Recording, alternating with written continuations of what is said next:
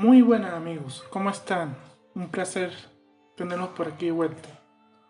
Hoy publico un nuevo podcast o video si lo ven en YouTube que de uno de los documentales que más me han gustado en la vida. Me refiero a Koyanan Niskatsi. Espero haberlo pronunciado bien. Bueno, sin mucha demora, empecemos.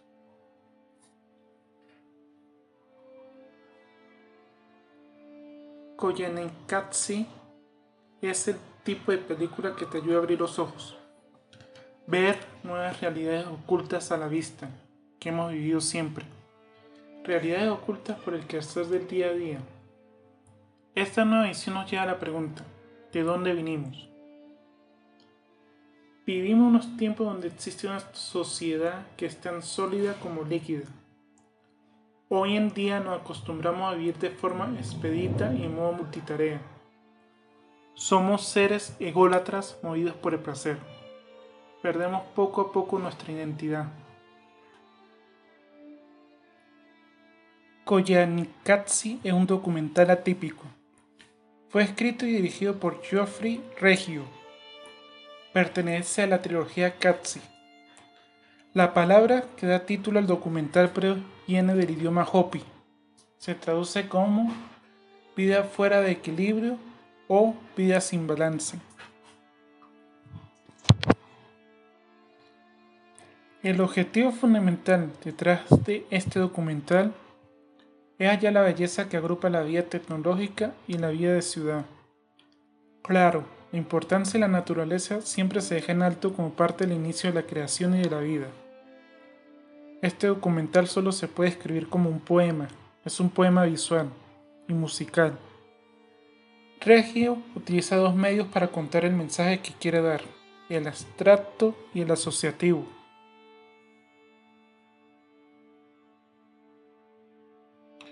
En el apartado abstracto pretende usar los colores y ritmos asociados a las cosas para expresar lo que es la vida usando la banda sonora de Philip Glass como fondo utiliza el timelines para eh, describir el comportamiento de la ciudad y el comportamiento de la naturaleza. En el apartado asociativo utiliza la comparación para contrastar ideas iguales o contrarias.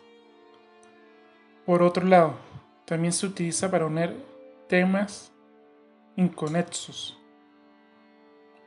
La forma en que se ordenan por asociación las imágenes usadas en el film no es una cronología específica, sino son ordenadas de tal forma que combinan un sentido de coherencia y ritmo que la convierte en una obra fílmica.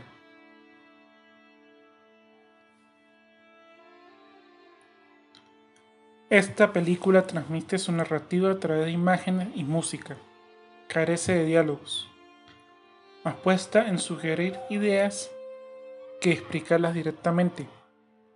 Utiliza planos generales para hablar de la inmensidad del mundo. La composición es la herramienta para detallar cada cuadro. Como dije anteriormente, se utiliza timelines para observar el comportamiento del mundo. Cada timeline realizado están hechos con sumo cuidado. En general, la fotografía se utiliza con sumo detalle para capturar el lenguaje vivo que es la naturaleza y el ser humano. Cuando se usa el recurso de la fotografía, juega con montaje tonal. Hace relaciones gráficas de plano a plano usando elementos como nubes o sombras. El movimiento de las sombras define el tono de la película. El caos se representa un discurso preciso, creativo, emocionante y acogedor.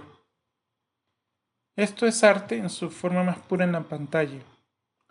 Plano secuencia excesivamente larga pero lo suficientemente profundas que tocan directamente a lo profundo del ser. Escenas que te pueden conmover. Cuando se graba la naturaleza se usa una cámara que esté en permanente movimiento pero siempre calmado. El objetivo es capturar el ciclo del mundo natural. Desde otra perspectiva, el manejo de la iluminación natural es digno de nombrar. Si tienes buen ojo, podrás ver cómo se estudió los ángulos del sol para mostrar la mejor faceta del ambiente. Los encuadres pueden ser atípicos, pero juegan con los elementos naturales. Este o producir cómo utilizan la cámara lenta para producir nuevas sensaciones. Un ejemplo de, de esto es como muestran las olas del mar o el movimiento de las nubes. Producen escenas de una profunda delicadeza visual. Aquí podemos ver cómo usar el estilo asociativo al combinar las olas del mar chocando contra las costas y las nubes chocando contra las montañas. Siempre verás cómo la naturaleza es representada en su mejor esplendor. Aquí recalco, el trabajo de fotografía y edición está entre los mejores en la historia. Reggio supo hacer una perfecta intercalación de escenas y crear unos buenos ambientes para estas. Juega con las cámaras rápidas y lentas, pero crea composiciones visuales artísticas. Para mejorar todo, la banda sonora de Grass está perfectamente sincronizada con las composiciones visuales que se muestran al espectador. El siguiente broque nos narra todo aspecto de la vida moderna, cómo la industria está integrada con la vida humana y la hipercongestión del tráfico. En este punto, no sé si enteramente es una crítica o una observación del estilo de vida actual. Hay una sincronización Hay una sincronización de tomas y materiales de archivo en los cuales podemos ver lanzamiento de cohetes, autopistas llenas de tráfico, gente caminando por las calles, gente viendo televisión, gente trabajando en fábricas, etc. El mayor logro de esta película es el de generar interés, interés por el mundo que nos rodea. Ahora hay un momento en que la película evoluciona, empieza a mostrar el lado feo de la civilización humana. Esto se nota cuando el tono de la música cambia radicalmente. Al cambiar la música, empieza a mostrar planos secuencia de la ciudad y sus habitantes. Muestran escenas del desarrollo urbano que se logra a costa de la explotación de la naturaleza. Hay un mensaje muy crítico usando el contraste entre la naturaleza y la ciudad. Hay una parte de la película donde el director empieza a enseñar secuencias de explosiones, sea por bombas militares o explosiones para minería. En un momento se ve como sensacionalista y fuera de lugar, pero usa la herramienta de la asociación para dar a intuir que la simbología detrás de esto es la explotación de la naturaleza. Un toque genial es como el humo de las explosiones se va perfilando como una forma humana. Entre esas escenas que enseñan todo el resplandor de la civilización humana, también intercala escenas donde enseñan su decadencia. Edificios derrumbándose, crímenes, fábricas cerradas, edificios abandonados, smog, etc. Aquí, usando contraposiciones de planos generales abiertos con planos cerrados, construye pequeñas metáforas de las relaciones del mundo y la humanidad, de arriba hacia abajo y viceversa. También para resaltar las cosas pequeñas que se olvidan en pensando en camino al fin. He tratado ya de sentido este bloque, que hace énfasis en el urbanismo versus la naturaleza. Creo que trata de decir que la humanidad muchas veces olvida la belleza de la naturaleza de la cual forma parte. La mayor asociación hacia el fin se ve en la justaposición entre videos de explosiones y time-lapses de la vida citadina. Justamente en este punto empieza a mostrar imágenes de gente posando la cámara de tal forma que pareciera una fotografía. Claro, se nota que no es siempre fotografía ya que en el fondo se puede ver todo en movimiento. Luego el director cambia la faceta con la cual se muestra la vida urbana. Hasta el momento todos los planos de ciudades se habían realizado de día. Ahora cambia. Ahora los planos son en la noche. A medida que los planos de la ciudad se hacen de noche, la banda sonora cambia de un tono dramático a uno futurista además de incluir voces corales y cantos gregorianos.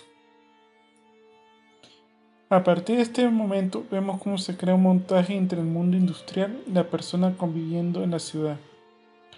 No solo eso, ahora los planos se hacen dentro de la ciudad enseñando en primera persona. Somos testigos de la vida frenética de las personas dentro de la ciudad. Luego viene un momento de tensión, un momento tenebroso donde se vuelve a mostrar escombro y miseria de la ciudad para saltar a escena de Wall Street con manto fantasmal. Las personas que empiezan a aparecer en la calle son personas sin personalidad. Se intuye cuando se empieza a entrar en el tramo final de la película, cuando ya está por acabarse. En este momento no quieres que termine. Hasta el momento todo ha sido un espectáculo visual con la banda sonora para escuchar una y otra vez. Una danza perfecta entre imágenes y música. Con un cohete estallando empieza la secuencia final, como metáfora del fracaso de la tecnología y progreso. No importa qué tan lejos llegue en algún momento, vas a caer. Una profecía de autodestrucción.